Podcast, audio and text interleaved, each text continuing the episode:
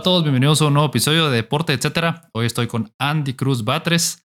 Eh, yo soy su anfitrión Alex Yastarak y vamos a estar hablando acerca de todo lo que nos dejó este fin de semana lleno de deportes. Vamos a empezar hablando acerca de lo que se anunció hoy, el séptimo balón de oro para Leo Messi. Controversial balón de oro, te soy sincero, Andy, porque desde mi punto de vista, Messi no se merecía este balón de oro específicamente. Eh, Tal vez por su trayectoria siempre puedes argumentar que es candidato y cuando gana un balón de oro, pues tal vez no hay tanto que reclamar. Pero creo que había mejores jugadores que él esta vez. Jorginho, por ejemplo. Eh, tal vez no sé si Benzema o Lewandowski definitivamente. Entonces, hay polémica. No sé qué pensás vos. Sí, de hecho, o sea, creo que estamos en la misma página con esto, porque yo creo que Messi uno no lo merecía, otro, este es un galardón que para mí ya se ha convertido en mediático en los últimos años.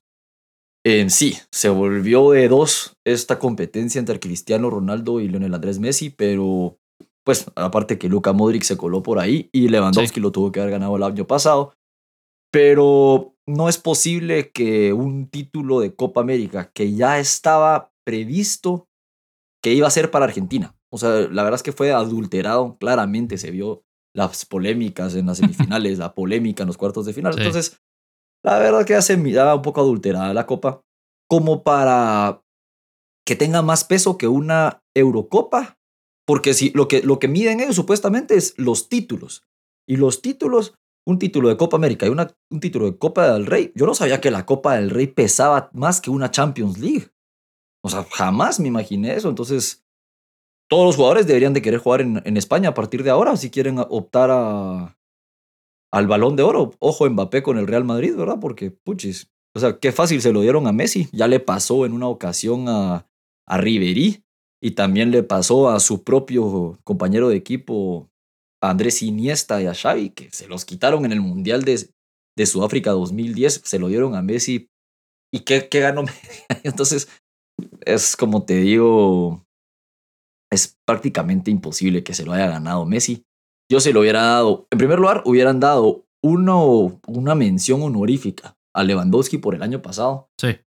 Y en segundo lugar, se lo hubiera dado, si no a Lewandowski, por la cantidad de títulos ridícula que ha ganado los últimos dos años, aparte de ser el máximo goleador en los últimos dos años, entonces, o a Jorginho, si hubieran pesado realmente los títulos. Para mí este, este premio es un premio por participar y es premio al que tenga más fanáticos y al que quiere más la gente, en este caso los medios. Sí, yo estoy de acuerdo, o sea, no, no entiendo, no, no, no puedo concebir que Messi haya sido el mejor jugador de la temporada pasada según France ¿verdad? O sea, no lo entiendo. Y es cierto que Messi, a pesar de que ya va a su nivel hacia abajo, pues, o sea, ya, ya está llegando a las últimas partes de su carrera, aún así fue el mejor jugador del Barcelona la temporada pasada, fue el mejor jugador probablemente de la liga, ¿verdad? Fue el pichichi de la liga. Entonces, eh, a pesar de todos, pues es increíble que tenga ese nivel cuando no está a su tope, ¿verdad? Pero aún así no, no entiendo cómo puedes decir que Jorginho no se lo merece más o que Lewandowski no se lo merece o...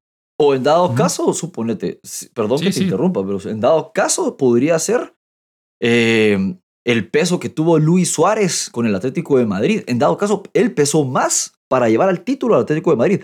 Messi, la temporada pasada, le anotó de sus, creo que fueron 31 goles, 26 goles a equipos de media al fondo de la tabla. No le anotó ni al Sevilla, ni al Atlético de Madrid, ni al Real Madrid. Entonces, insisto, en dado caso pesaría mucho más lo que hizo Luis Suárez, o como tú dices, Jorginho o Engolo Kanté.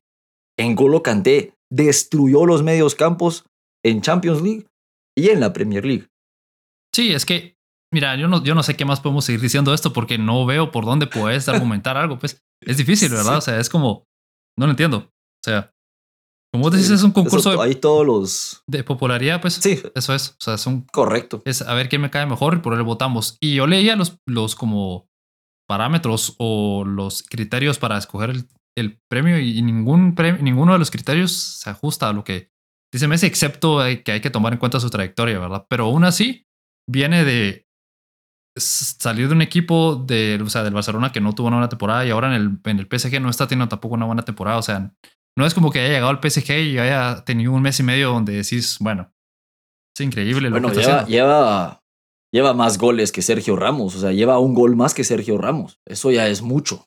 Ya, ya, ya creo que ya le deberían dar el balón de oro otra vez. Completamente.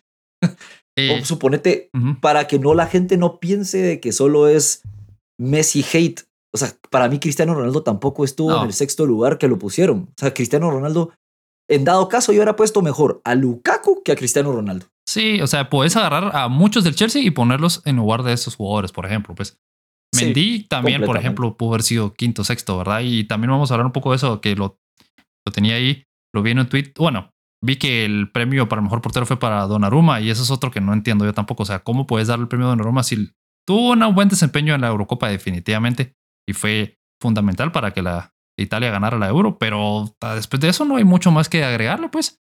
Y Mendy fue... Es que caemos en lo mismo. Sí, o sea, y, y, mira, yo no sé... popularidad. Sí, popularidad definitivamente. Y mira, yo no sé si aquí en este caso entran otras cosas, eh, tal vez tema racial o lo que sea, no sé si eso aplicará o no. O sea, sí es algo que hay que comentar porque en Europa sí hay mucho racismo, ¿verdad? Pero no, no, no sé. Pero el punto es que Mendy es otro que se merecía definitivamente ser el mejor portero de Europa en este año. O sea, lo que él hizo con el Chelsea, la seguridad que le da en el arco. Mira, el Chelsea ahorita, lo hemos hablado varias veces, lleva seis goles, creo, en toda la temporada, hasta ahorita. incluyendo Champions, Premier League. Y entonces es difícil pensar que ningún portero fue mejor que él. Es también difícil pensar que un jugador en general fue mejor que Lewandowski o que Jorginho.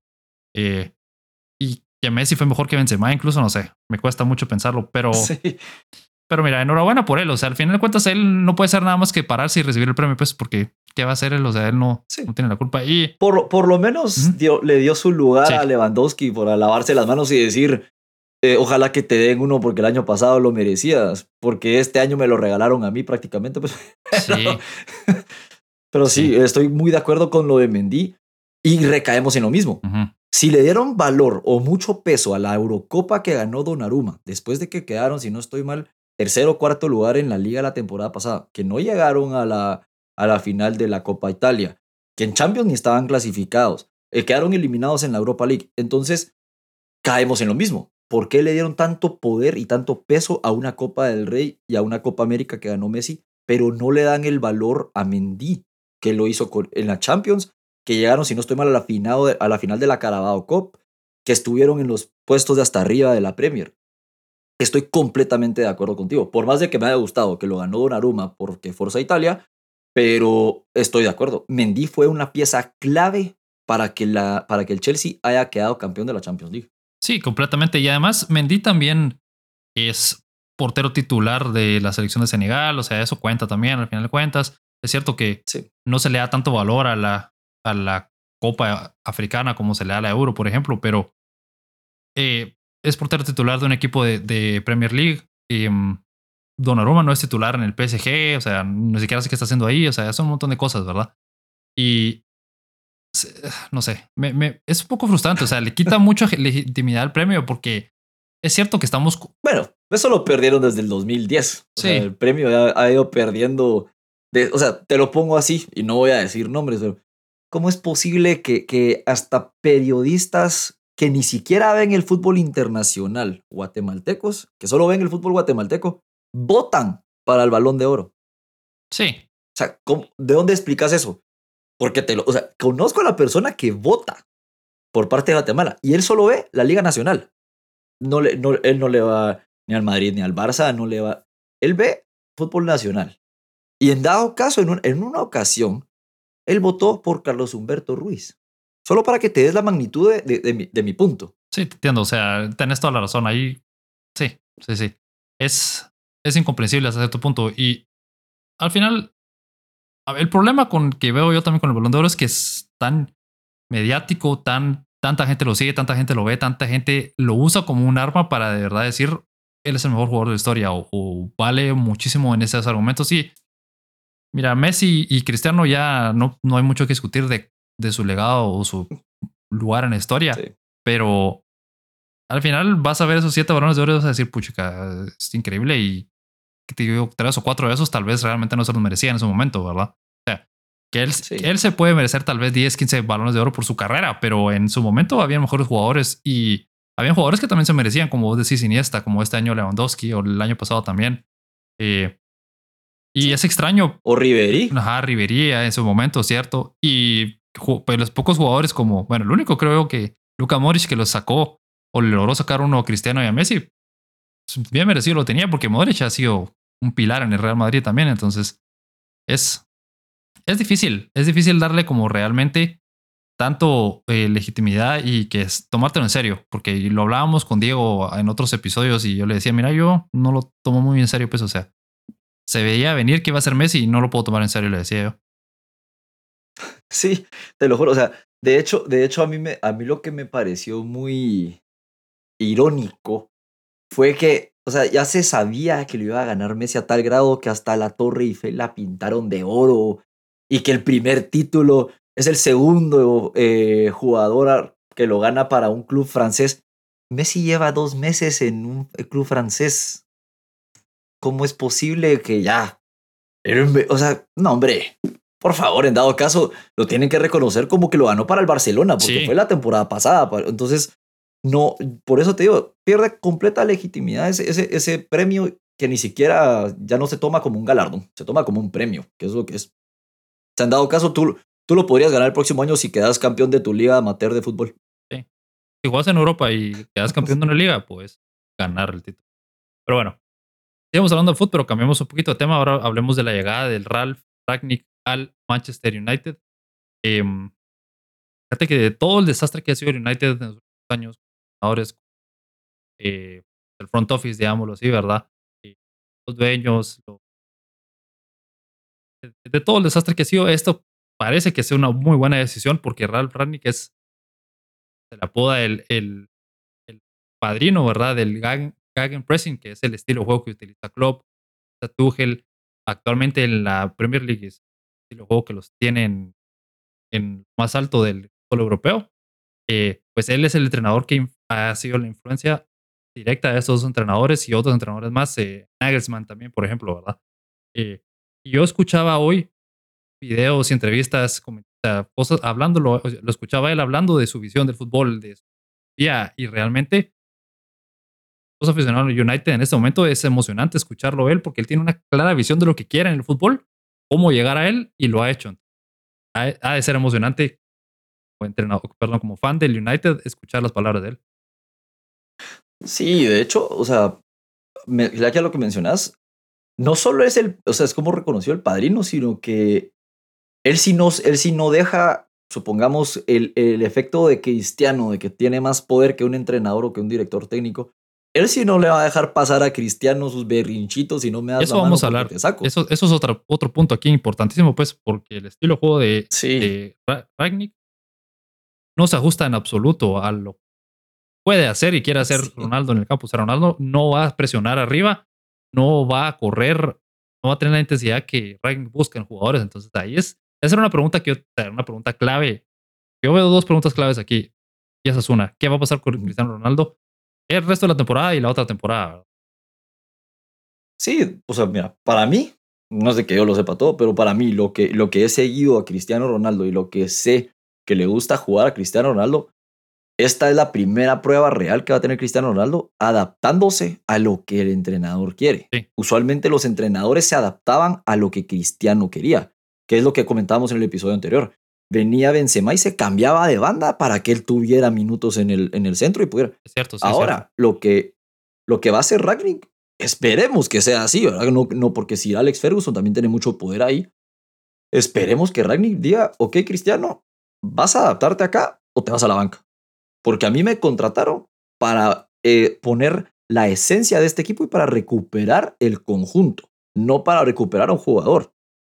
Completamente, y no me extrañaría que ya desde ahorita esté pensando en la banca, pues porque decía, viendo cómo juega el Chelsea, viendo cómo juega el, Liverpool, viendo cómo juegan los equipos de Rangnick o de la escuela de Rangnick, del Hagen Pressing, eh, lo que está buscando es hacer el campo, más compacto, ¿verdad? La línea defensiva está arriba, que presionen arriba, ¿verdad? Mucha intensidad, que sean muy verticales. O sea, frases técnicas de Ragnick es que el balón lo recuperas los 8 segundos después de que lo perdiste, por ejemplo.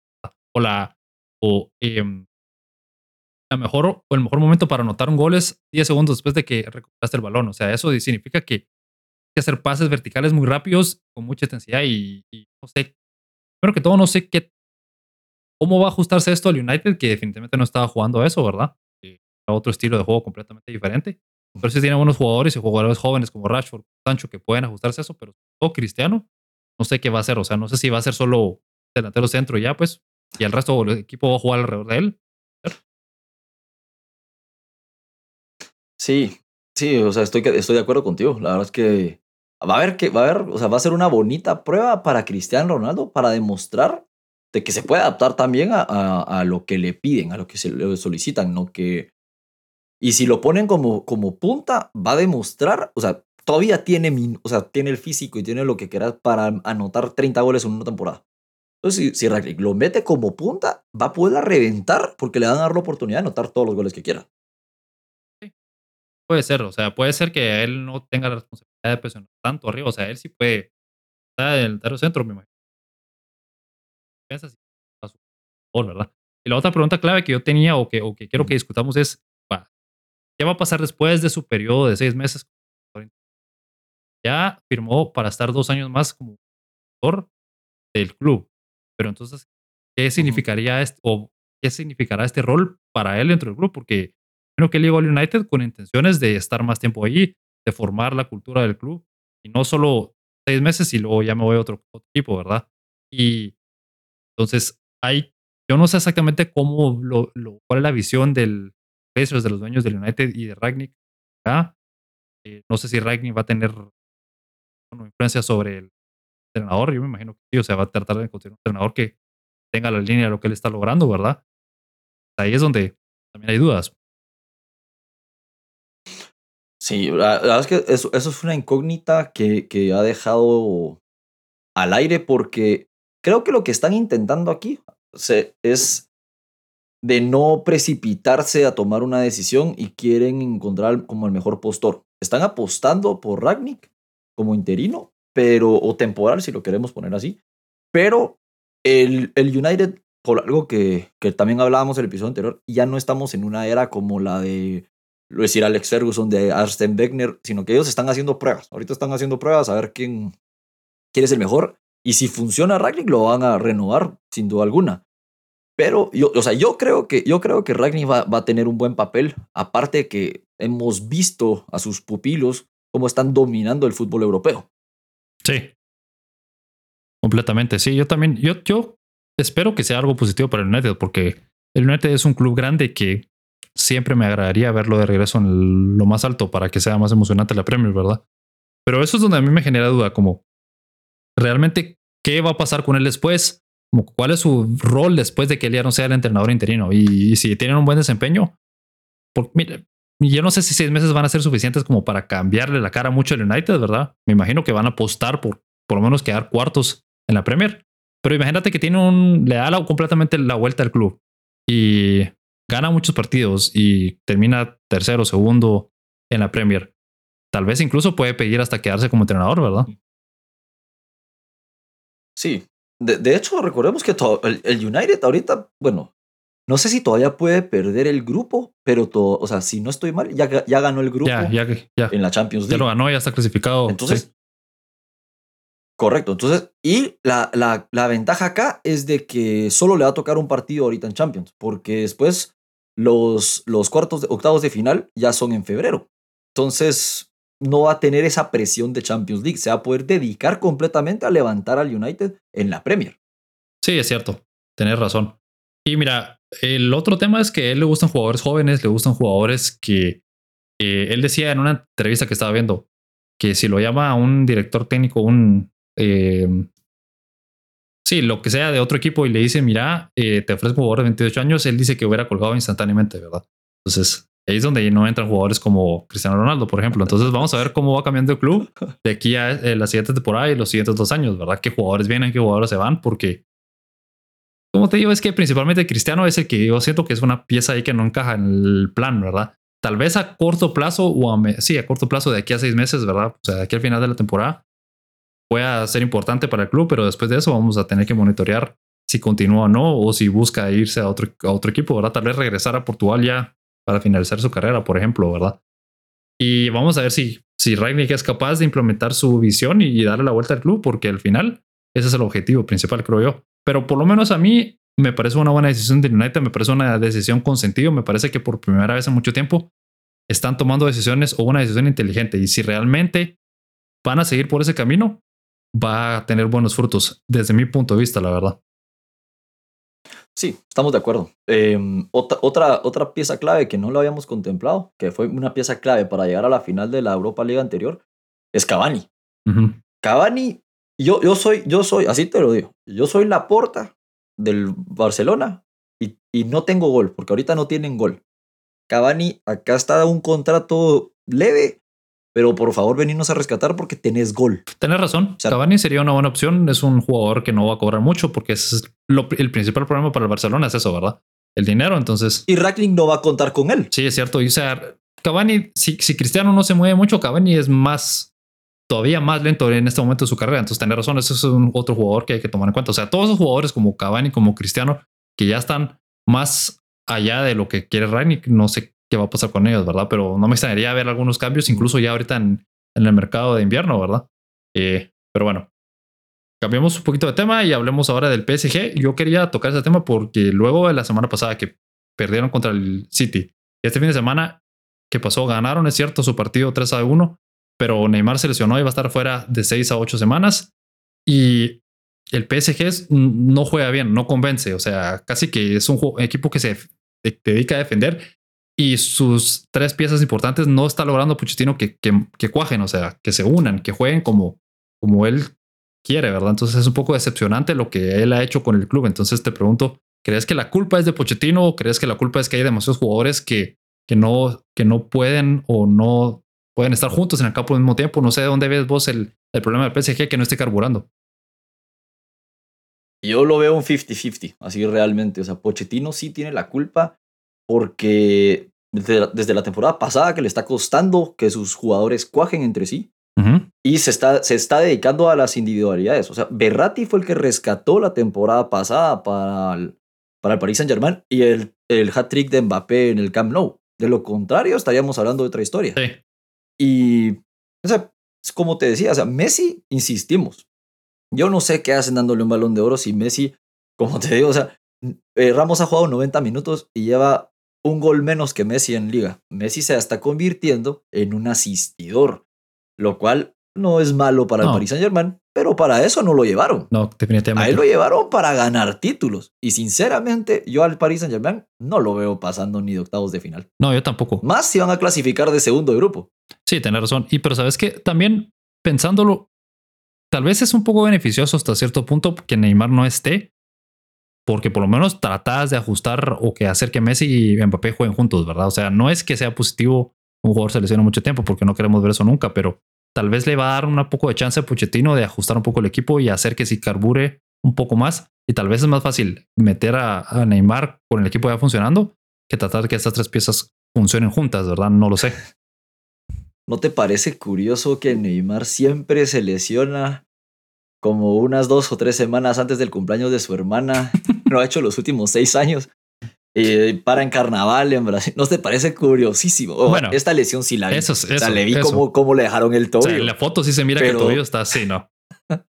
Pero sí. Te juro que yo hasta le diría así. Yo le diría así como que, mira, te doy mil euros si me doblas el tobillo de esta forma. Sí. Pero te lo juro, me parece curiosísimo que voy a buscar el dato y, la, el próximo episodio lo vamos a decir. Pero eh, Neymar lleva seis años seguidos que se lesiona a principios de diciembre o a finales de noviembre y regresa hasta mediados de febrero o principios de marzo. Sí. Te lo juro, son seis años seguidos. No, sí es extraño, o sea, sí es difícil. Sí, parece como que hay algo ahí que no, que no muy, ¿verdad? Pero, pero no sé. El, eh, esta lesión parece que sí es real, pues, o sea, sí la foto, o sea, y la repetición de la, de la jugada, sí. sí se nota que el tobillo le queda así completamente trabado entre la pierna del defensa o el jugador que lo estaba defendiendo. Entonces. Sí, queda como una L, ¿verdad? Sí. O sea, parecía como una seca así que el tobillo. O sea, sí, bastante doloroso. Pero regresando a Pochettino, o sea, yo no sé. Mira, y, yo esto lo estaba escuchando en viendo videos analizando la situación. Decían, mira, es que también qué culpa tiene el PSG, qué culpa tiene eh, Pochettino en esa situación. Si te llama el agente de, de Neymar y te dice, mira, nos queremos ir de Barcelona, y queremos llegar a ir a, tu club a, hacer grandes cosas. O sea, decís que sí, pues, Si te llama el club, el agente de Sergio Ramos y te dice eso, igual. Si te llama la gente, el hermano de Messi, su agente, te dice, mira, queremos irnos, o el papá, no me acuerdo cuál es, y te dice, mira, quiero llegar al PSG. O sea, le decís que sí a todos los jugadores. Pues incluso yo al inicio de la temporada decía, ¿en qué mejor? Eh, o sea, todos los jugadores quieren estar en el PSG porque todos estos jugadores están ahí. O sea, Donnarumma se fue al PSG porque estaba Messi, porque está Neymar, porque está Mbappé. Me explico, o sea, esos, los mismos jugadores atraen a otros jugadores buenos. Entonces no tienen la culpa del PSG de eso. Pero Pochettino yo creo que no tiene la capacidad o, tal vez no tiene, no sé, no sé qué es lo que le hará falta para poder hacer que jueguen bien los tres al mismo tiempo.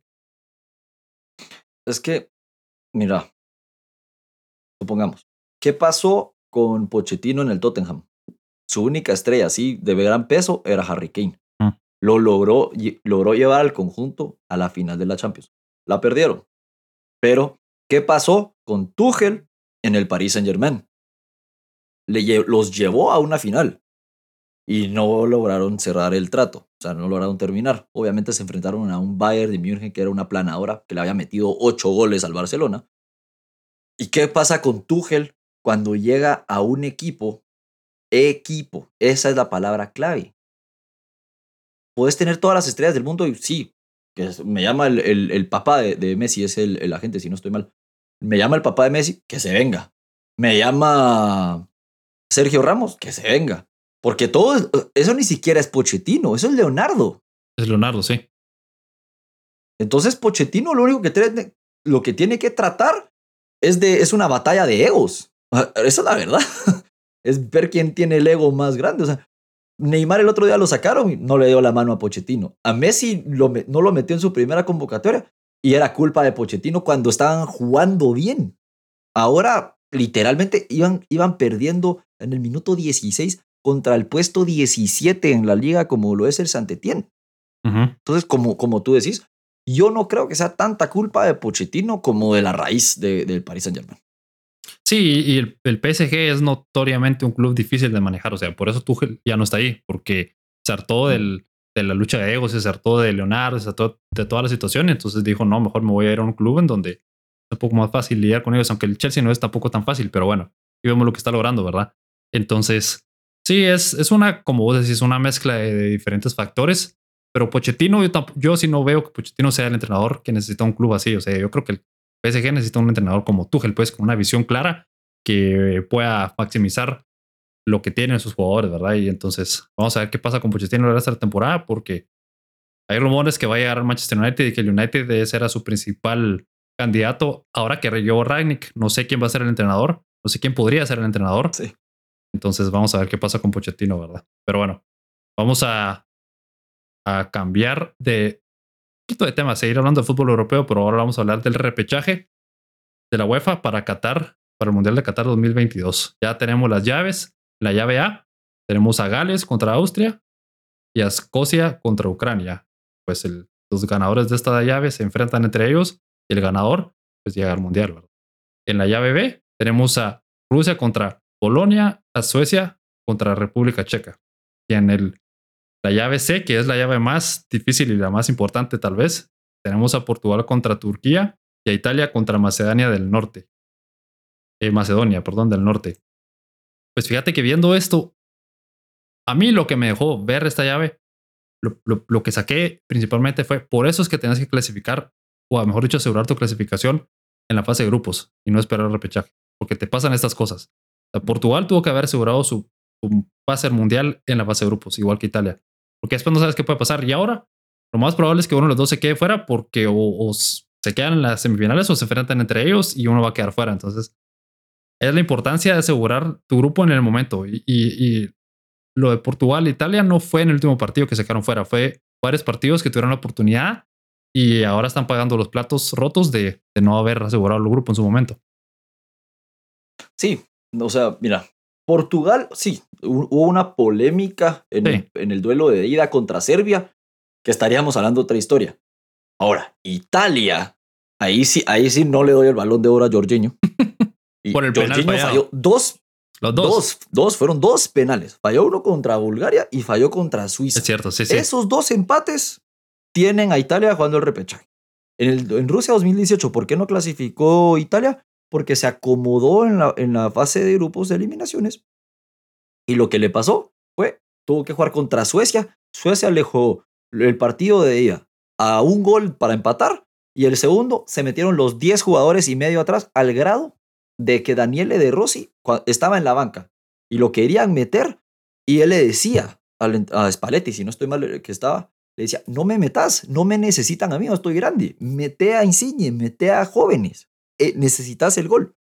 Como tú decís, ese es el problema cuando no ganas un grupo. Ahora, yo sí creo que esto, este juego es una feria, es un carrusel de la FIFA para sacar más dinero del repechaje, es una completa ridiculez. ¿Cómo es posible? O sea, empecemos por ahí. ¿Cómo es posible que como Rusia y Ucrania no se pueden enfrentar entre ellos, entonces mando a enfrentarse a Portugal contra Italia y, los otros, te das cuenta que va a clasificar o un, o un clasificado que quedó cuarto en su grupo, como lo sería Austria, o Gales, que ni siquiera clasificó bien, o em, República Checa, o Escocia. O sea, son equipos. República Checa fue la cenicienta después de Dinamarca en, en la Euro, se lo vamos a dar. Pero ¿y el resto? Ucrania, Austria, Gales, Escocia. ¿Crees que ellos merecen más que los últimos dos eh, campeones de Europa? Pues mira, sí y no. O sea, sí, porque eh, Portugal e Italia tuvieron que haber asegurado su pase antes. O sea, ese es el problema, pues. O sea, tenés, te entiendo lo que te referís de que esto es más, es, es por el deseo de la UEFA y la FIFA de conseguir más dinero, porque no tenés que hacer esta llave tan complicada. O sea, puedes solo hacer un partido ya, pues.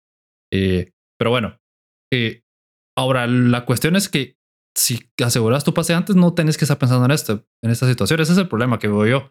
Yo veo equipos que pueden, o sea, por ejemplo, Rusia es un muy buen equipo o ha sido buen equipo últimamente. En el, 2018 llegó lejos al mundial, ¿verdad? Eh, Austria también tuvo una, una buena Eurocopa, por ejemplo, ¿verdad? Entonces, no es, siento que sean equipos tan malos los que están aquí. El problema que yo veo es que si Portugal o Italia bueno, y esa es la pregunta que tenía. O sea, como están en el Miami, ¿quién crees que va a quedar fuera? O sea, ¿cuál de los dos crees que va a pasar? Yo me inclino por Italia, pero no sé. Yo, obviamente, o sea, yo quisiera y debería ganar Italia. Sí. Porque Italia, Italia por algo es campeón de Europa. Por algo tiene el récord con más, o sea, el récord de invicto eh, consecutivos de victorias. Pero, como, o sea, como te digo, a un duelo directo, Italia puede tener mucha experiencia, pero con Portugal y con Cristiano Ronaldo nunca se sabe. Recordate ese, ese, ese 3-3 que le mete a Suecia para clasificarse al Mundial de, de Brasil 2014. Y es que es, es, Cristiano. O sea, no es Portugal en sí, sino ahí sí implica el efecto Cristiano Ronaldo. Sí, eso es cierto. Italia no tiene. ¿qué, o sea, ¿quién podemos comparar como el efecto Cristiano Ronaldo en Italia? Donnarumma, es el portero. Eh, sí, Italia, Italia es más el equipo que el jugador, ¿verdad? Correcto. En la punta, ¿quién tenés? Federico Chiesa, que ahorita ha bajado un poco su nivel después de la Euro. Eh, Jorginho medio campo, que también ha bajado su nivel, de hecho fallando penales. Y después Velardi es un, para mí, es pésimo. Yo no sé cómo está ahí metido. Bernardeschi ni siquiera está jugando a un gran nivel. Y Móvil no metió más que dos goles en toda la Eurocopa. Y aparte que hasta grande. Insigne metió un par de zarpazos, pero yo en lo personal creo que tendría más efecto un jugador como Cristiano Ronaldo que a cómo está jugando Italia como conjunto. Y quisiera que pasara Italia. Sí, tienes razón. O sea, son dos puntos que no había considerado, pero tienes toda la razón. O sea, Cristiano como él pieza pesa un poco más que todos los jugadores de Italia, pero yo creo que alrededor de, de, Cristiano no hay mucho tampoco. Pues, o sea, tal vez solo Bruno Fernández o Fernando Silva un poco, pero no, no han funcionado tanto con la selección ellos, ¿verdad? Eh, no que en teoría Italia es un mejor conjunto, creo yo, y yo creo que es donde más, esa es la clave, pues, o sea, yo creo que ellos van a tenés un mejor conjunto, no dependes tanto de solo un jugador que se encienda o no. Y no, Cristiano es excelente y ha sido. Es el máximo goleador de la historia en selecciones y máximo goleador en la Champions, ese tipo de cosas. Pero no sabes qué puede pasar en un solo partido, no puede tener un mal día. Eh, en fin, es más fácil apostarle a tu conjunto que apostarle a un jugador, ¿verdad? Entonces yo, yo sí me inclino por que Italia va a pasar porque yo creo que Italia es mejor equipo que Portugal. Ahora, como lo mencioné ya varias veces y vos también, o sea, no deberíamos de estar viendo esto ahorita, ¿verdad? Pero ahora que va a ser esa llave en ese momento, si ambos clasifican a esa parte, pues yo me inclino por que Italia pase. Y en el resto de llaves, Yo apostaría, por ejemplo, por Austria en la llave A y en la llave B por Rusia, por ejemplo. Yo en la llave A, te va a sorprender, pero me, sabes que me inclino mucho por Escocia. Escocia me sorprendió en, en la Euro jugando un, un, esquema muy defensivo, pero efectivo. O sea, me anotaban un gol y se metían a defenderlo y así tranquilos. Y a estos duelos directos, meter un gol y defenderlo te funciona. Sí. Pero no tanto. O sea, pero me, no sé por qué, o sea, me inclino un poco por Escocia, aunque por Álava y por jugadores jóvenes debería de pasar a Austria. Tranquilo, Sí. sinceramente. Yo creo que Bale ya pasó su, su, su episodio. Bale ya es un has-been. Entonces, ahí estamos con Bale. Y en la, en la llave B, la verdad es que me, o sea, me gustaría que clasificara a Polonia por Lewandowski, ¿Mm? pero no sé por qué estos suecos siempre que van al repechaje clasifican al mundial. Entonces, no vaya a ser que Zlatan clasifique a Suecia al, al mundial. Sería interesante, la verdad. Mira, en, tal vez de todas estas llaves, esta creo yo que es un. Bueno, que la de Portugal e Italia también está apretado, pero es que Portugal contra Turquía debería ganar Portugal. Creo yo, Italia contra Macedonia del Norte, pues es claro favorito Italia. Pero ahí entre Suecia, entre Suecia y República Checa, no sé. Entre Rusia y Polonia también lo veo un poco apretado, por ejemplo, ¿verdad? Entonces, va, va, vamos a ver quién pasa. Y yo creo que va a ser una buena final, entre comillas, ¿verdad? Para ver quién clasifica esta llave B. Y en la llave C, como te mencionaba, yo creo que Italia pasa. Ahora, lo que sí sería de ver si no hay alguna sorpresa en el camino. No sé si Turquía le gana a Portugal o Macedonia del Norte le gana a Italia. Lo dudo mucho, pero nunca sabe. Sí, sí, pues, o sea, recordemos que en la Euro Italia le metió nada más tres a Turquía, pero después Turquía casi elimina a Suiza. o sea, Suiza que mandó al repechaje a Italia. Es que eso es lo bonito. Y si, y si ponemos, o sea, solo, solo imagínate esto. La Eurocopa es un mundial sin Argentina y Brasil. Sí. Colombia, por ahí, Uruguay, tal vez a veces. Sí, un, ajá, un, un subpar de, de, de, de, así como de partidos. Pero imagínate, envías a Turquía o a Rusia, digamos de los fuertes de estas llaves, a Rusia, a Polonia, a República Checa, a Austria, a Italia o a Portugal. A la Conmebol a eliminarse contra... ¿Tú crees de que Argentina y Brasil pasarían caminando? Con Turquía no. Bueno, es que fíjate que. No, suponete, con Suecia, Polonia, Italia y Portugal. Supongamos solo estos cuatro. Uh -huh. O sea, si esos cuatro pasarían caminando como pasan en la Conmebol. No, definitivamente no. O sea, no para nada.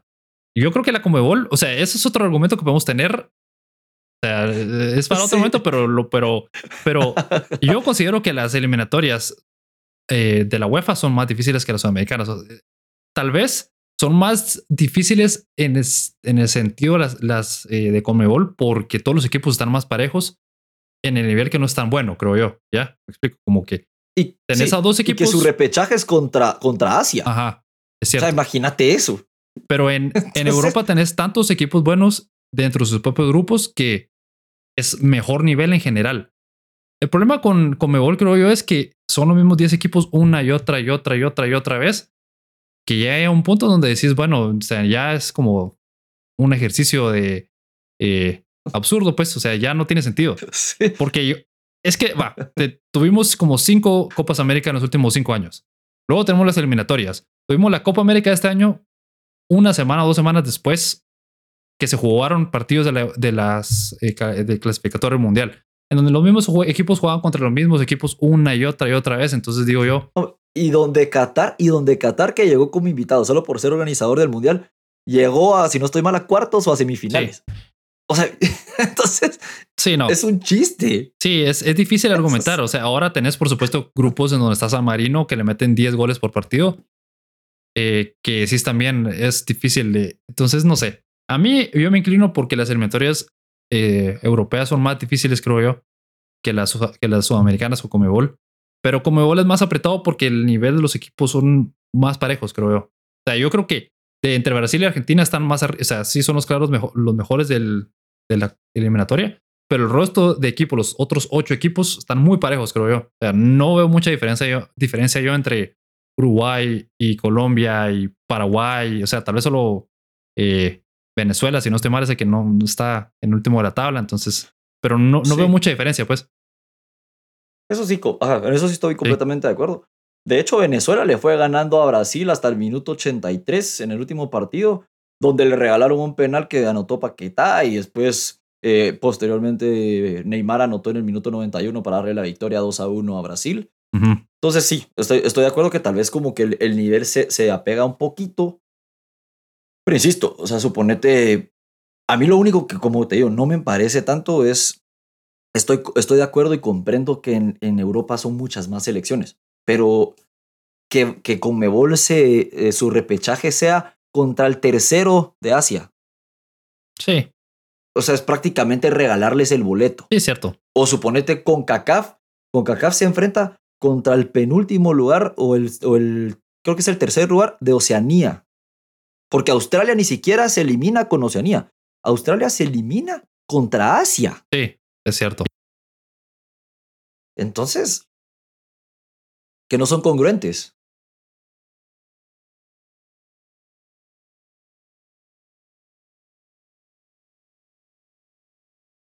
Em, eh, de la UEFA, perdón, podrían ser un formato más similar al que se hace aquí en la CONCACAF, por ejemplo, ¿verdad? En donde tenés a los equipos eh, ordenados por su puesto en la FIFA, ¿verdad? O su coeficiente de la FIFA. Pues ahí tendríamos partidos más parejos. O sea, tenés a los equipos no tan buenos o con menor ranking de la FIFA que se eliminan entre ellos y luego ya se enfrentan contra los equipos buenos. Como pasa en la CONCACAF, que tenemos una hexagonal final en donde están los mejores de la región prácticamente, pues. Eso podría ser un formato que funcionaría bien en Europa, ¿verdad? O sea, el problema es que ahí sí eliminarías a muchos equipos, entonces tal vez tenés dos hexagonales o algo así. Pero, o sea, hay maneras de hacerlo más emocionante, definitivamente, ¿verdad? Entonces, eso ya es tema de dinero, tal vez, tema de organización, tema de, miedo o, al, o sea, al riesgo de que se quede alguna selección fuera importante, ¿verdad? Entonces. Va, suponete esto. E, eso, eso me, me, lo, me, lo, decían cuando se, el viernes que salió el, el sorteo. Me, lo, me mencionan. ¿Tú qué opinas de esto? Le dan un lugar en el repechaje al, al que tuvo mejores puntajes, pero no clasificó ni, ni llegó al Final Four de la, de la Nations League. Pero al campeón de Europa no le dan el, el boleto directo suponete. Sí, no tiene sentido. el campeón de Europa debería tener un boleto. El campeón de todas las copas de cada confederación debería tener boleto directo al mundial, creo yo, que tiene más sentido. Tiene más sentido darle el boleto a un campeón de la Eurocopa que el, al anfitrión del mundial, por ejemplo, pues. Sí, sí, por ejemplo, cabal, como tú decís, suponete, antes de, antes de, de Sudáfrica en el 2010, todos los anfitriones habían clasificado a octavos de final. Todos, absolutamente todos. Luego llegó luego el de Sudáfrica y ninguno. Ya sabemos el robo que fue Corea-Japón 2002, con los coreanos robando a diestra y siniestra. Pero en el 2010 se, dio este, este caso. 2014 se esperaba que Brasil iba a clasificar, también le costó y después se fue a comer 7 contra Alemania. Y en Rusia 2018, a Rusia también le costó un montón clasificar de grupo. Y luego ya fue avanzando por empate, por empate, por empate. Pero eh, yo no veo a Qatar, sinceramente, llegando a semifinales o a cuartos de final. No, no van a pasar de grupo, pues depende en dónde estén, pero no creo que vayan a pasar de su grupo. O sea. Entonces, no. Y yo creo que, como tú decís, o sea, eso sería más lógico darle un boleto a Copa Oro. Pero el problema también es de que Copa América hay cada dos años balón, eh, Copa Oro o en dado caso que se enfrenten los dos campeones de Copa Oro y dos campeones de Copa América entre ellos para ver quién, quién tiene el boleto directo. En, en, resumen, o sea, como para llegar a una conclusión de esta conversación, porque tenés toda la razón, o sea, hay maneras o deberían de haber una manera para hacerlo más emocionante, para hacerlo más congruente y para hacerlo un poco más justo también, porque no, no, hay veces que también no tiene mucho sentido que selecciones grandes como Portugal e Italia estén peleando por un boleto al repechaje. O sea, en el repechaje por un solo boleto, mejor dicho, y selecciones como, ¿qué te digo yo? Eh, en Comebol, ¿verdad? Ecuador o Colombia, que ahí están todavía. O sea, te, te, digo, entre Colombia, que va cuarto con 17 puntos, y Bolivia, que está octavo con 15 puntos, hay tres puntos de diferencia. O sea, si, sí. si Bolivia gana un partido más, estaría en el cuarto lugar en lugar de Colombia. O sea, es tanta diferencia, es, perdón, está tan parejo que, que sí es extraño decir Colombia se merece ir al mundial, pero no se lo merece, eh, ¿qué te digo yo? Portugal, Portugal, Italia, sí. Entonces, pero bueno. Pero, ajá, y, y, sin embargo se enfrentan contra un, suponete, ¿qué? India, por el repechaje.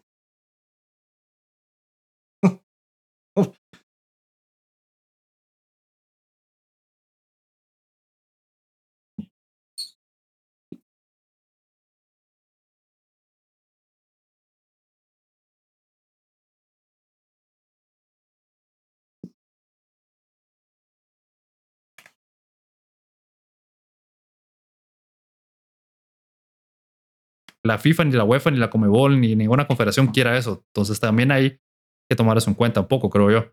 Pero sí sería interesante ver o si idean de alguna manera que sea un poco más justo, no sé. Pero bueno, vamos a ver qué. No, no, sé si algún día va a pasar porque sí han intentado hacer cambios y con esos cambios si quieren hacer de incluir más equipos, de hacerlo cada dos años, no sé si va a ir mejorando o solo va a ir empeorando cada vez más la calidad y de todo el mundial, pero bueno. Ahora sí vamos a cambiar de deporte completamente. Vamos a hablar ahora de la NFL y vamos a empezar por el partido de ayer por la noche. Estamos grabando lunes, entonces el partido del Sunday Night. Eh, la victoria de los Ravens 16 a 10 sobre los Browns. Eh, los Ravens ganaron este partido a pesar de haber tenido cuatro intercepciones de Lamar Jackson. Y un dato curioso de los Browns es que es el primer equipo en la historia en perder un partido con, en donde anotan más de 40 puntos y tienen más de 500 yardas sin intercepciones y un partido con cuatro intercepciones a su favor en una, en una misma temporada. Em, se esperaba, estaba en el como en el presupuesto de las derrotas de los Browns. Lo que no me esperaba era, pues, la, la temporada en sí nos tenía acostumbrados a buenos juegos de Sunday Night. Para mí este juego fue, un juego muy flojo. Sí. toda esa em, secuencia antes de la primera mitad, donde hubo cambio tras cambio de posición tras cambio de posición, fue extraño, por no decir más, ¿verdad? Sí, prácticamente como les he dicho, ninguno de los dos quería ganar. Los dos querían perder. Pero ahí sí que Lamar Jackson puede hacer esos cuatro intercepciones. Bueno, fueron tres en seis pases. Y después te hace una maravilla como el pase que hace cayendo hacia atrás de 35 yardas a Mark Andrews. Después el catch de Andrews con el, con el pass interference con una mano fue increíble. Sí. O sea, también tiene receptores que lo ayudan. O sea, yo no entiendo por qué al principio de la temporada decían Lamar Jackson está solito. Marquise Brown es bueno. Sammy Watkins está, ha estado lesionado, pero no es malo. Y Mark Andrews es el, o sea, después de Travis Kelsey, es el mejor Tyrant que hay en la liga. O sea, por lo menos safe hands. Sí. Sí.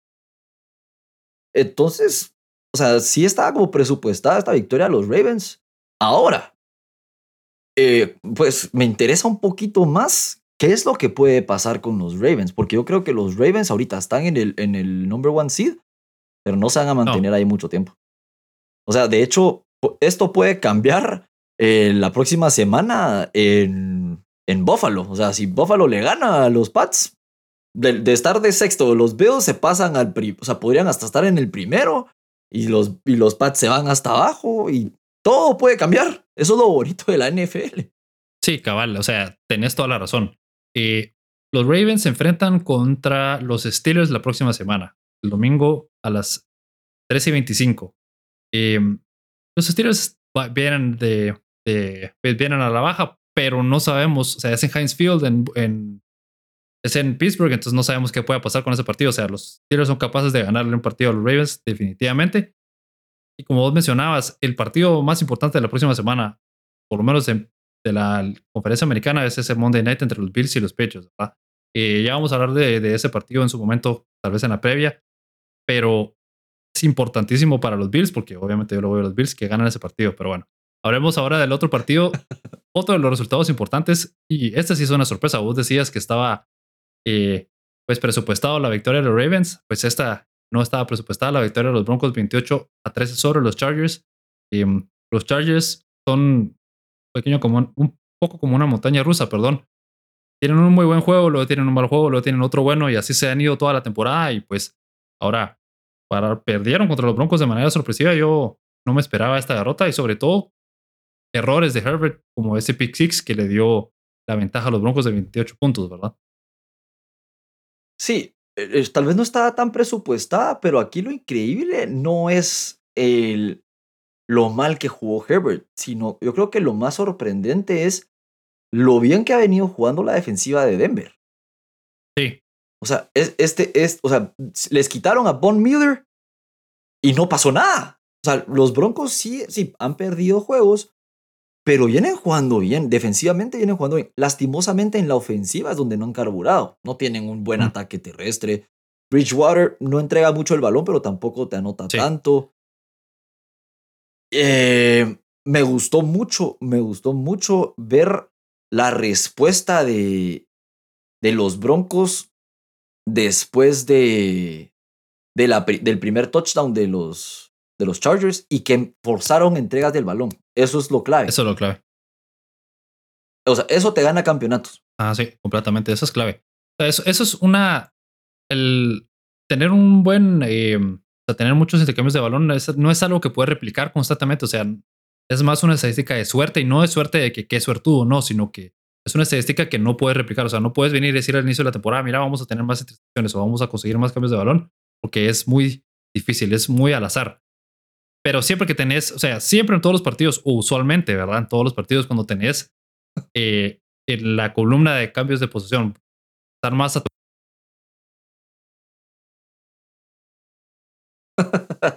o los Lions. pues, y fue la clave en ese partido también. Sobre todo ese pick six que te mencionaba de Pat Surtain. Eso fue lo que terminó de sellar la victoria, creo yo. Sí, es que, es que el, el fútbol americano también se, se, se, guía mucho por el momentum y por la cabeza. Un pick six te puede hundir por completo al quarterback. Y eso fue lo que creo que pasó con Justin Herbert, porque sí, eso selló la victoria, pero Herbert ya casi le interceptaban dos pases antes, o sea, con deflected pases, y empieza, empiezan a arriesgar más de la cuenta. Entonces creo que ahí es donde, donde el fútbol americano se pone muy bonito porque es un, es un juego de ajedrez prácticamente. Sí, completamente. Pero bueno, vamos a cambiar de, de, partido y ahora sí vamos a hablar de los Patriots que le ganaron 36 a 13 a los Titans. A unos Titans sin AJ Brown, sin Julio Jones, sin Derrick Henry y sin otros muchos jugadores importantes en el equipo. Le Hospitalet. Sí. Estaban, una de las bromas más constantes que vi en Twitter del partido fue que era un equipo de college con un entrenador de la, eh, perdón, con un mariscal de campo de la NFL. Entonces, sí, era prácticamente eso. O sea, es una buena victoria para los pechos. A final de cuentas, ganaron el primer lugar de la, de la conferencia hasta ese momento, por supuesto, y ahora son el segundo sembrado de la americana. Así que está bien, ocho victorias, cuatro derrotas, o sea, buen récord y todo. Pero no sé, siempre tiene un asterisco esta victoria, creo yo. O sea, AJ Brown, Julio Jones y Derrick Henry es mucho. No, eh, y empecemos, empecemos porque, porque el juego se define, o sea, el juego se define hasta el final. O sea, eso es, es, muy engañoso el resultado, porque hasta el finales del tercer cuarto todavía llevan 19-13. Y sin contar de que Randy Bullock falló potenciales cuatro puntos que los hubieran puesto 10 a 10 antes de terminar la primera mitad. O sea, Mac Jones no te está entregando el balón pero ¿cómo te explico? O sea, que ayer estaba escuchando un dato en, en la transmisión que dicen el mejor receptor de los Titans es un tight end que solo tiene dos recepciones en la temporada. Sí. ¿Cómo pretendes ganarle a Bill Belichick así en Foxborough? Sí, no. No, no, no, no. O sea, no, mira, yo creo que sí hay que alguien que estaba buscando encontrar alguna estadística que tenía guardada por aquí, pero no. De los Patriots. Eh, pero mira, eh, los Patriots han tenido buenas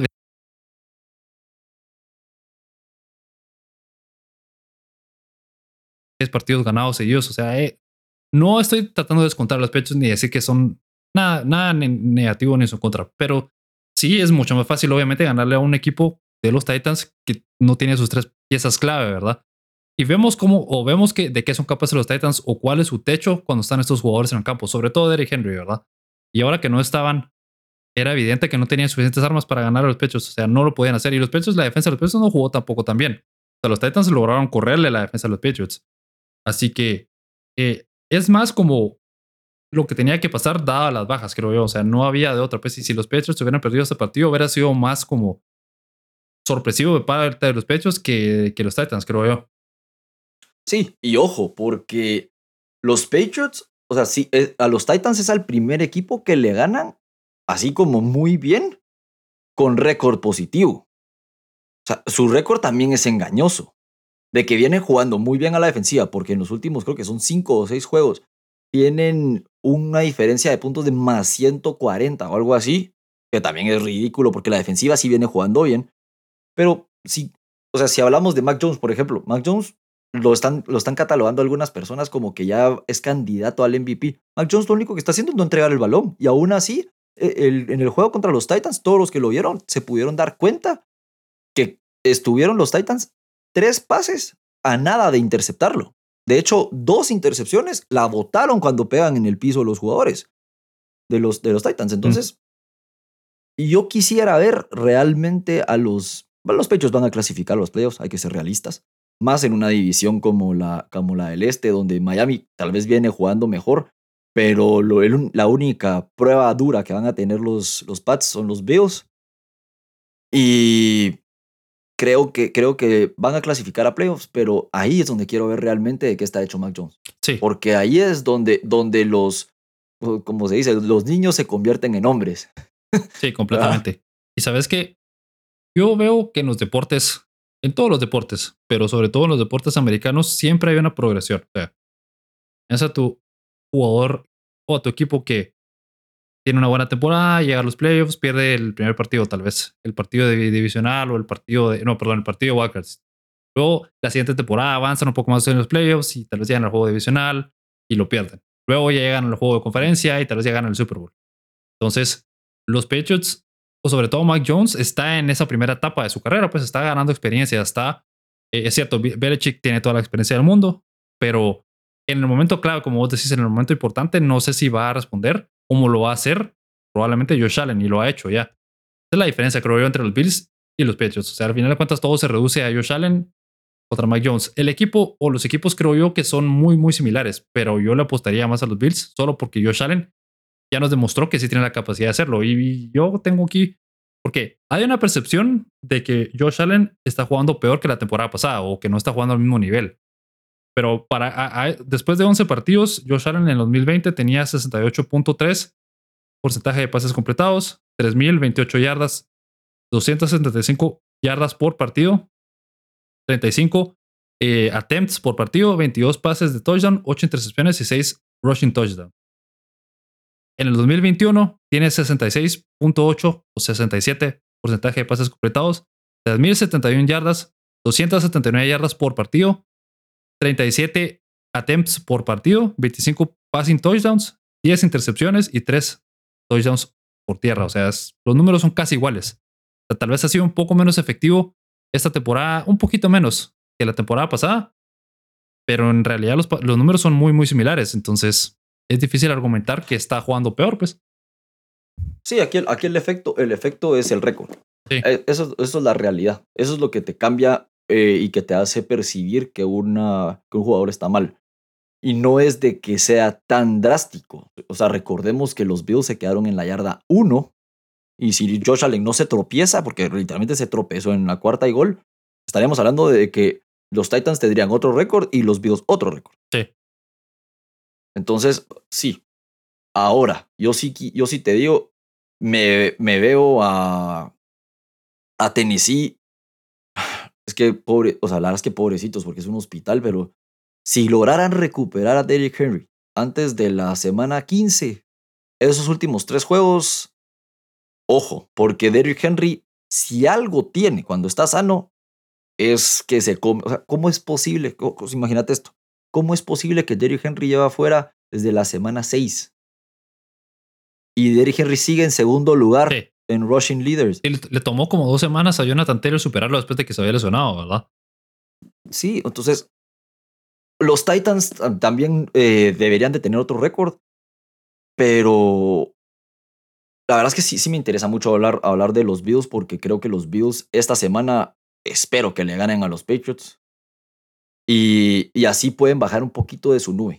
Recordemos que, que, los Patriots ya perdieron en Foxborough los Patriots llevaban cinco juegos seguidos perdiendo en, en, en, Massachusetts antes de este juego contra los Titans. Mm.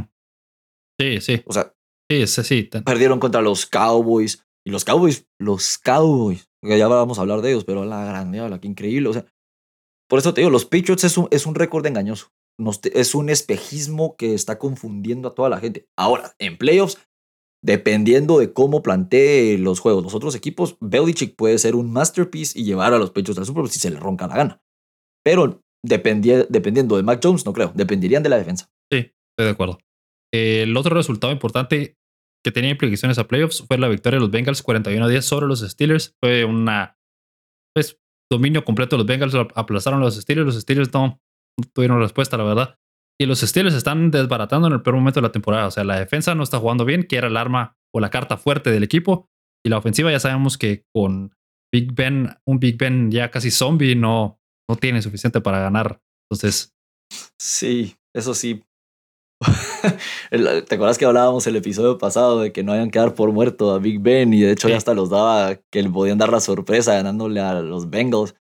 Pero no. Pero, pero resultó, o sea, lo, increíble, lo increíble no es la paliza que le dan, sino que, que, o sea, hay una jugada, es que hay una jugada ¿Mm? que, que demuestra la temporada de los Steelers. Big Ben hace el step back. Eh, o sea, viene el rusher, el defensive end, y se cae, literalmente se cae. Big Ben no lo ve, se tropieza con él y, hace el sack. Eh, ahí se define la temporada de los Steelers, literalmente. Sí, sí, sí, sí. No, no pueden. Sí, no, mira, yo, yo veo que por lo buen entrenador que es Tomlin, los Steelers van a terminar la temporada con tal vez récord ganador o cerca de tener un récord ganador que te digo yo, 8-9 o 9-8, uno de los dos. Pero más allá de eso, no veo que puedan ser capaces de hacer nada más. Pues no van a estar en playoffs tampoco. Y ahora los Bengals, Bengals están demostrando que son un equipo fuerte, un equipo complicado y un equipo que si juegan, o sea, si siguen así el resto de la temporada, puede ser que compliquen a cualquier equipo. Si se enfrentan a algún equipo en la postemporada, me imagino yo que podrían ser complicados, ¿verdad? Sí. Ahora, ahora recaemos en lo mismo. Joe Burrow le salió lesionado la temporada pasada en la semana 3. Eh, entonces no ha tenido una temporada completa. Y, o, semana 4, no estoy seguro. Pero no ha tenido una temporada completa. Y ahorita con los equipos pequeños se le ha complicado demasiado. Perdieron con los Jets. Entonces habría que verlo en postemporada porque los Bengals no han ganado un juego de postemporada desde que, ¿qué? Desde hace 20 años, ¿Mm? tal vez, más. Entonces, no, o sea, sí podrían complicarle a los equipos, pero llegamos a lo mismo. Se enfrentan a el number one seed, en teoría va a ser o Buffalo o Patriots. Para mí uno de esos dos es el que va a ser el, number one seed, porque Baltimore no los veo más en esa división que, que es para cualquiera. Se enfrentan, suponete, a los Patriots en, en Wildcard Round. No hay, no hay opción alguna. Y ahorita, ahorita como están las llaves, o sea, si la, temporada termina ahorita, se enfrentarían a los Chiefs. Va. Sí. O sea, imagínate. Entonces, por mucho de que sean las cenicientas, más adelante vamos a hablar, supongo, de los Vikings, pero es, es, es de un 10% para abajo la posibilidad de llegar lejos en la postemporada. Sí, completamente. Eh, el otro partido que tuvo, eh, de los partidos que hablábamos la semana pasada, que eran entre equipos más de, pues, récord de más de 500 con implicaciones de playoffs, eh, fue la victoria de los Bills en Thanksgiving 31 a 6 sobre los Saints en el Superdome. Em, un, equipo de los Saints o de New Orleans que estaba muy, muy eh, golpeado por las lesiones. Entonces, los Bills hicieron lo que tenían que hacer. Le ganaron un equipo malo que no tenía las armas o las suficientes armas para hacer algo. Entonces, buena victoria de los Bills. Pero siempre está el, la, o sea, el, peor de, este partido fue que perdieron a Trey White para el resto de la temporada, uno de los mejores corners de la NFL y una pieza importantísima en la defensa. Entonces, fue una buena victoria porque regresaron a la senda de la victoria, valga la redundancia, y ahora se enfrentan a los pechos eh, por un partido decisivo en la conferencia en la división, pero perder a Trey White me preocupa mucho, la verdad. Sí, yo creo que aquí el, el factor confianza es el que va a definir este juego entre los Patriots y los, y los Bills, porque lo que necesitaba Buffalo era, por más de que los Saints hayan tenido muchas lesiones y hayan estado sin muchos jugadores, Lo que necesitaba Buffalo es recuperar la confianza entre, entre ellos y se notó en la ofensiva. O sea, no, no, habían, ni o sea, no habían ni pasado cuatro minutos y ya estaban arriba 7-0. No, o sea, fue el primer drive, anotar. Segundo drive, eh, primer drive de, de, los Saints, los detienen rapidísimo, le hacen dos sacks, o sea, los, los pusieron como sus hijos desde el principio del juego. Eso es la clave, recuperar la confianza. Y, y sí, es una pérdida la de White. Pero si algo se ha identificado en Sean McDermott, perdón, es en la defensiva. O sea, el tipo es un genio a la defensiva.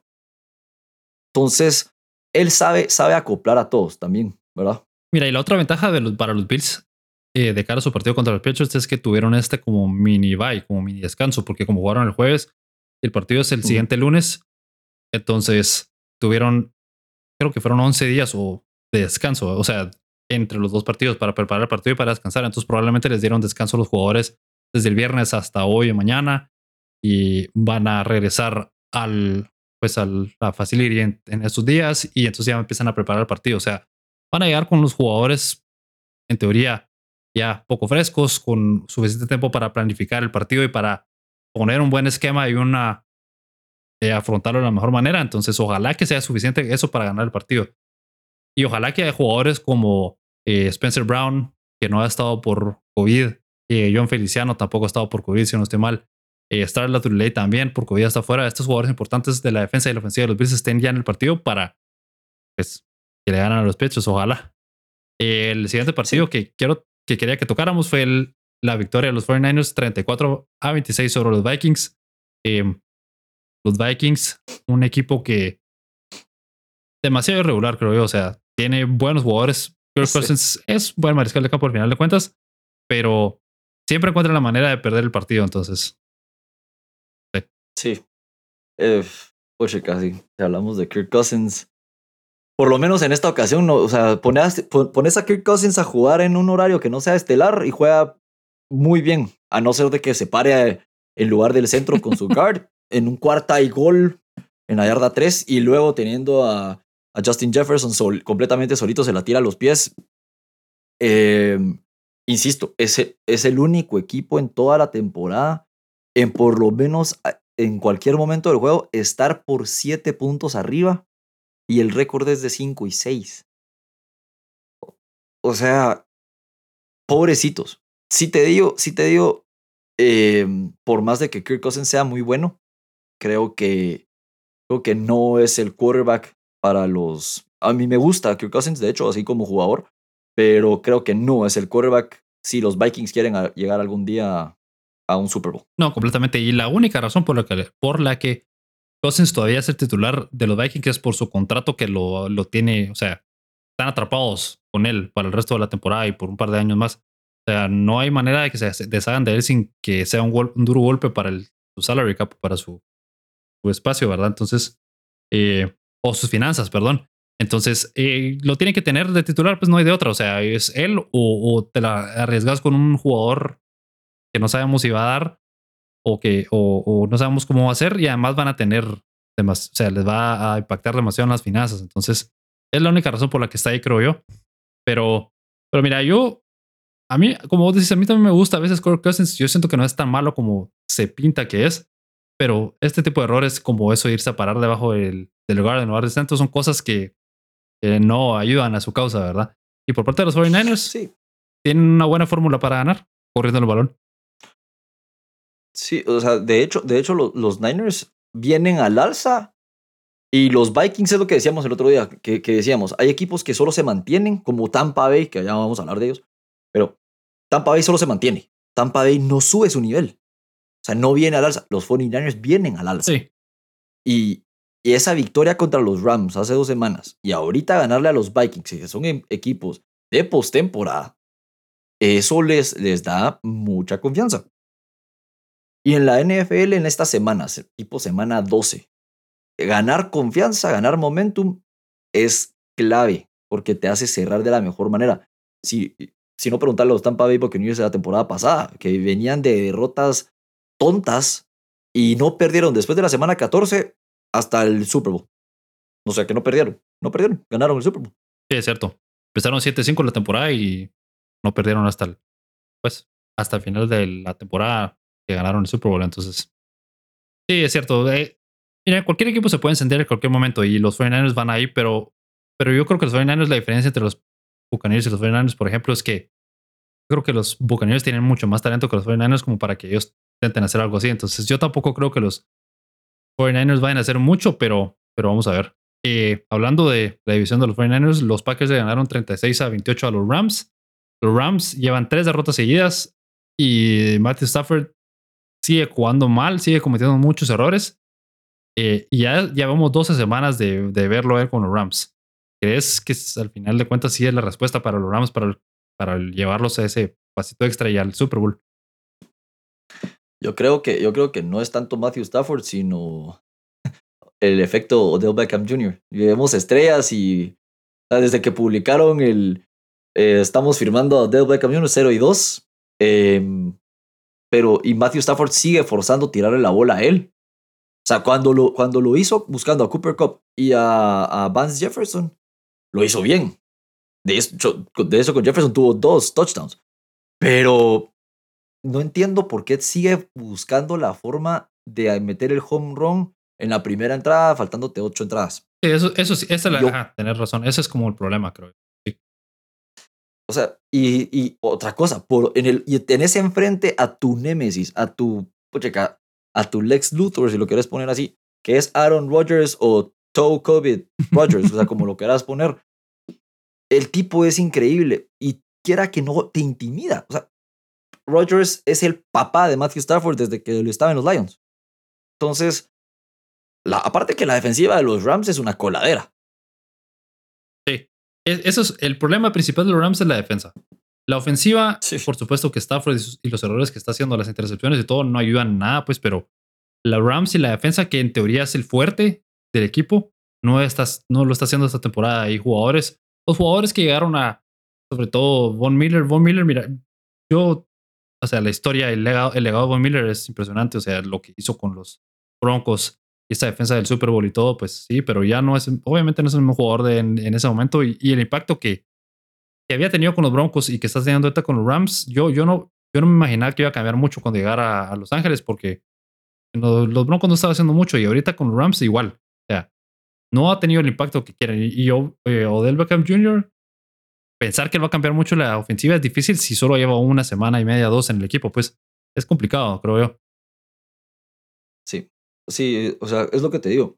Que es, o sea, si, si lo ponemos un poquito comparativo contra, con el Paris Saint Germain, el tener tantas estrellas no te da títulos. Sí. Completamente. O sea, e, eso es, o sea, eso es. toda la razón. Sean McVay había jugado re bien sin tantas estrellas, solo manteniendo jugadores normales. Obviamente perder a Robert Woods es una gran baja. Y no tener ataque terrestre, porque Sonny Michel, sinceramente, desde que está en los pechos no me convencía. Sí, no. Pero, pero tratar de forzar, o, o Von Miller, ok, Von Miller, y, y, lo meten en terceras oportunidades para que Aaron Donald descanse en, en la segunda. No, o sea, están tratando de hacer un, un un, o sea, un volado tras volado tras volado. Porque lo que pasa con los Rams es, si los Rams no ganan este año el Super Bowl, se cierra su ventana de Super Bowl. Así te lo pongo.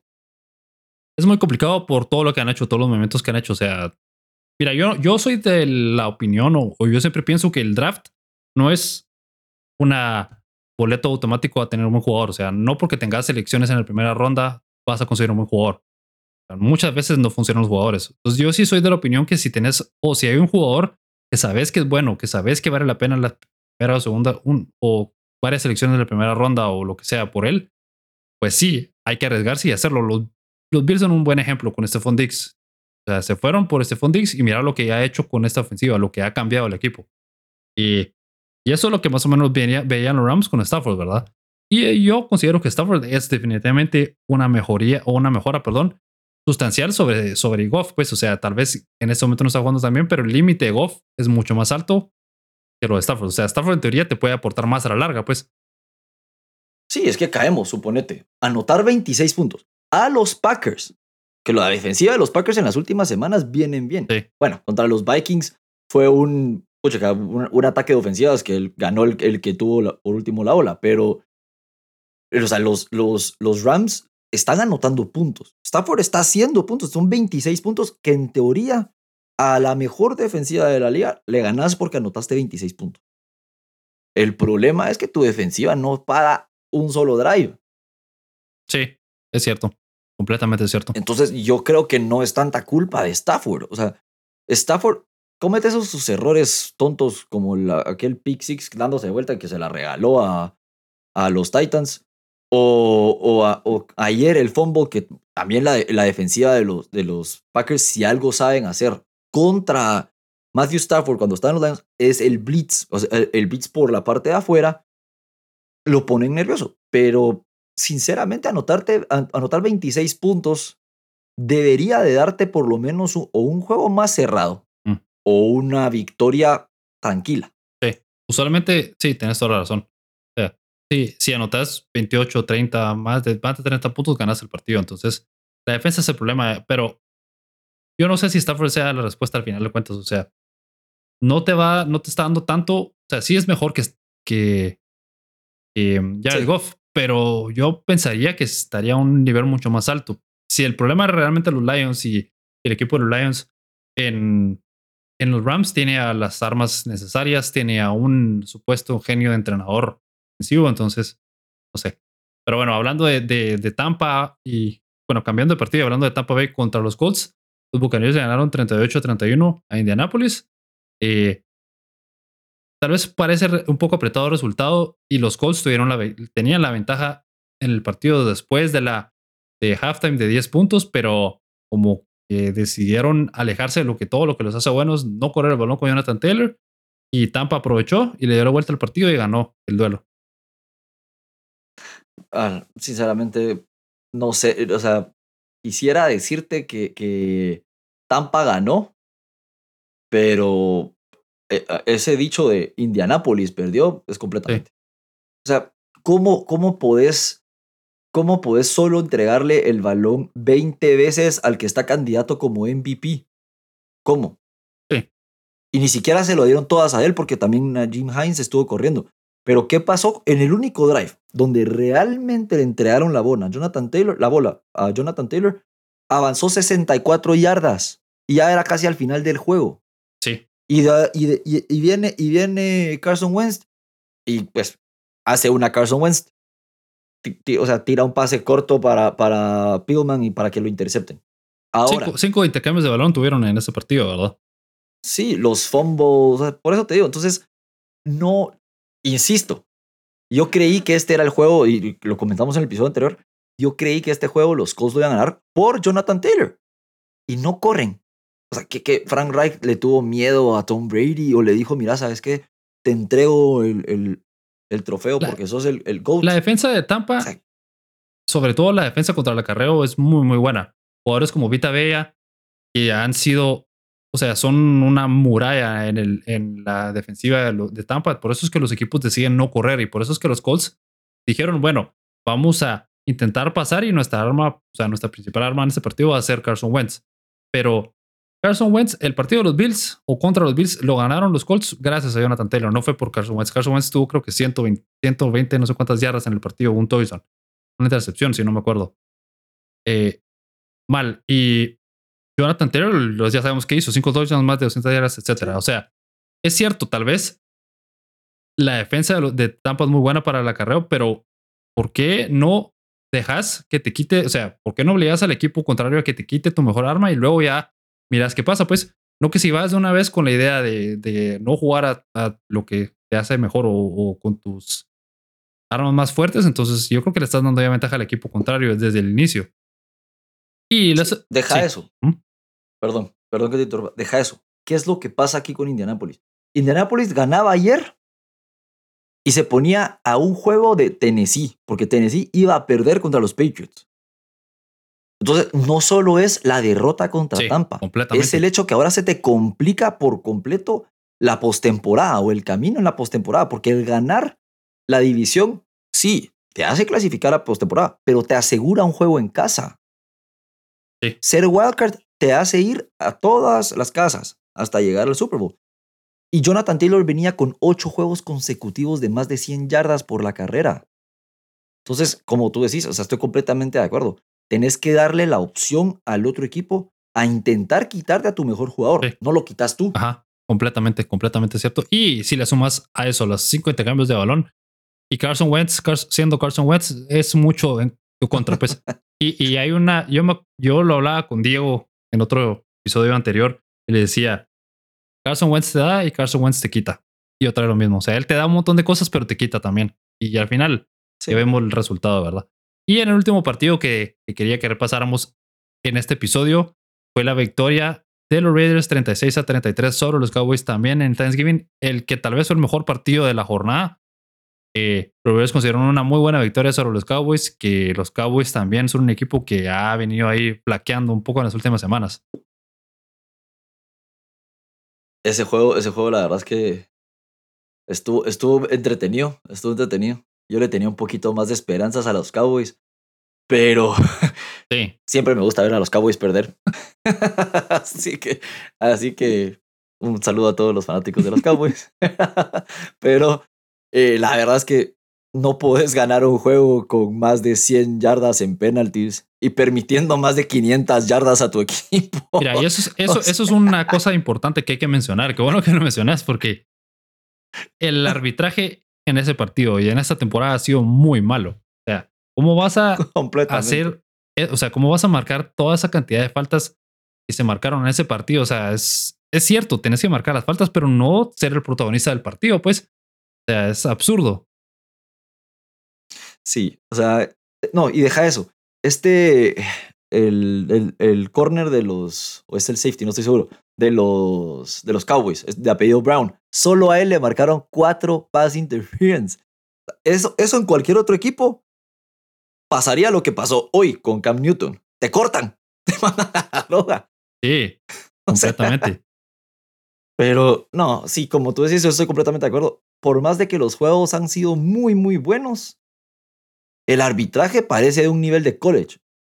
¿Te recordás hace unas tres o cuatro temporadas que hubo una huelga de arbitraje y de que tuvieron que contratar en pretemporada en los primeros juegos de la, de la temporada a, a árbitros de college y en el primer juego le, le dan un touchdown a Seattle. Ajá, el Fail Mary. Que no. Ajá, correcto. O sea, imagínate, a ese nivel está esta temporada de arbitraje. Sí. Así de malo. Y aquí te digo, son, fueron 28 penalties en el partido. 28 penalties en total. Imagínate, sí. Es una ridiculez. O sea, también ya, ya están pecando. No sé si viste esa. El, el, el touchdown que le celebra, que le celebra un jugador a, mientras está entrando al endzone y por señalar le, le, marcan el taunting.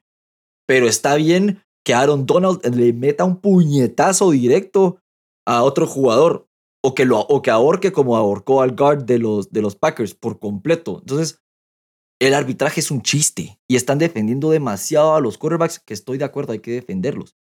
Pero ya se torna, ¿sabes cómo? Así, perdón que sea para como un hater, pero ¿sabes cómo se pone? Como ahora todos los jugadores de fútbol eh, profesional, de fútbol soccer, que solo los tocan y, ah, me tiro y marcame algo.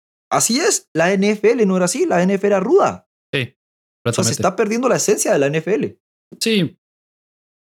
Sí, sí, estoy de acuerdo. O sea, es que son demasiadas faltas y, y el problema es que impactan el partido, como lo vimos hace unas, creo que fue dos o tres semanas en el partido de los Steelers contra los Bears.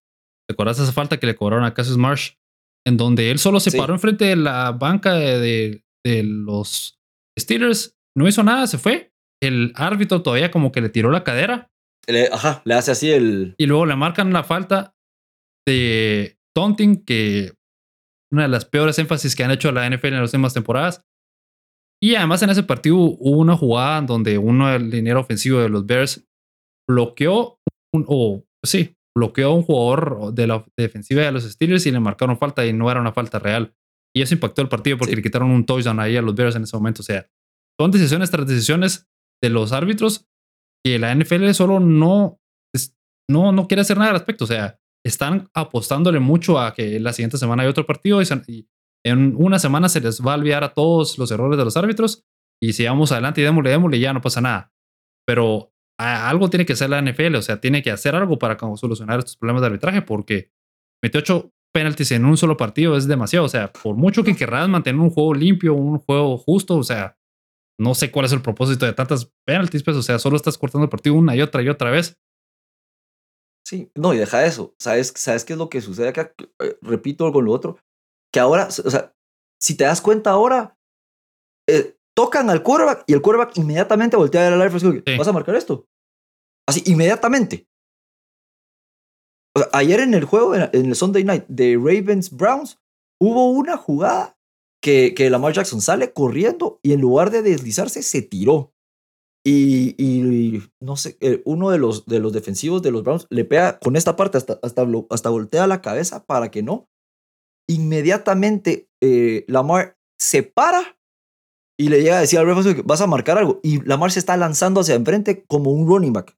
Por ahí ya sos un jugador que te estás arriesgando por tu cuenta. Porque si te deslizas y el, el defensivo te pega, estoy de acuerdo, ok.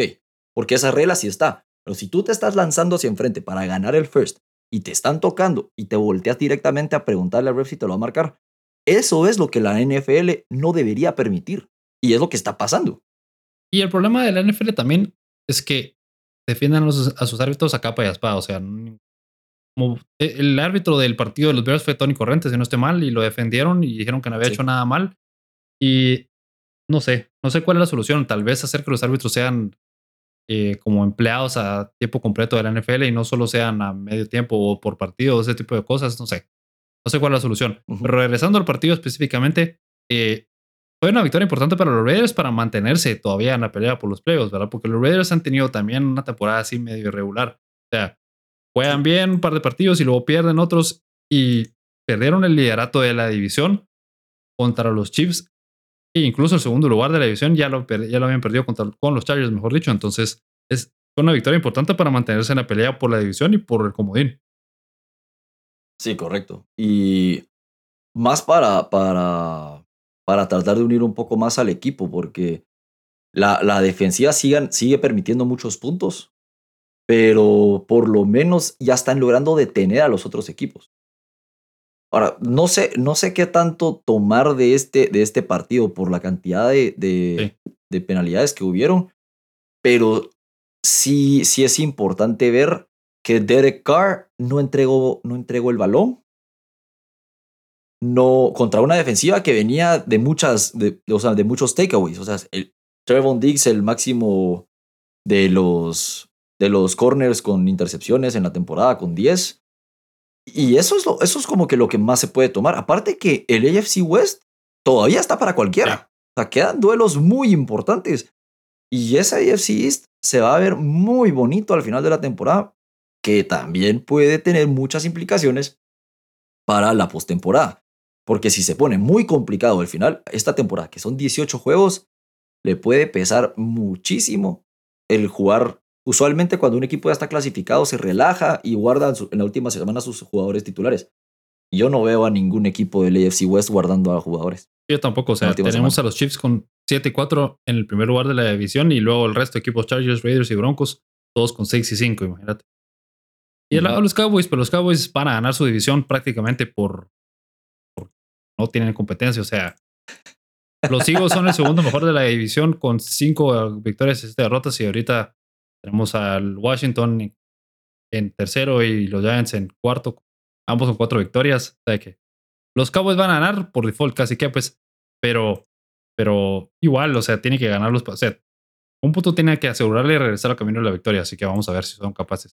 Pero bueno, con esto llegamos al final de este episodio. Gracias a todos por escucharnos. Gracias a vos, Andy, por tu tiempo. Y les recuerdo que nos pueden seguir en nuestras redes sociales como Deporte Etcétera Podcast y nos pueden escuchar en donde sea que ustedes escuchen sus podcasts, en Apple, Google, Spotify o en donde sea. Eh, nos vemos más adelante en esta semana y que tengan todos un feliz Monday night y resto de la semana.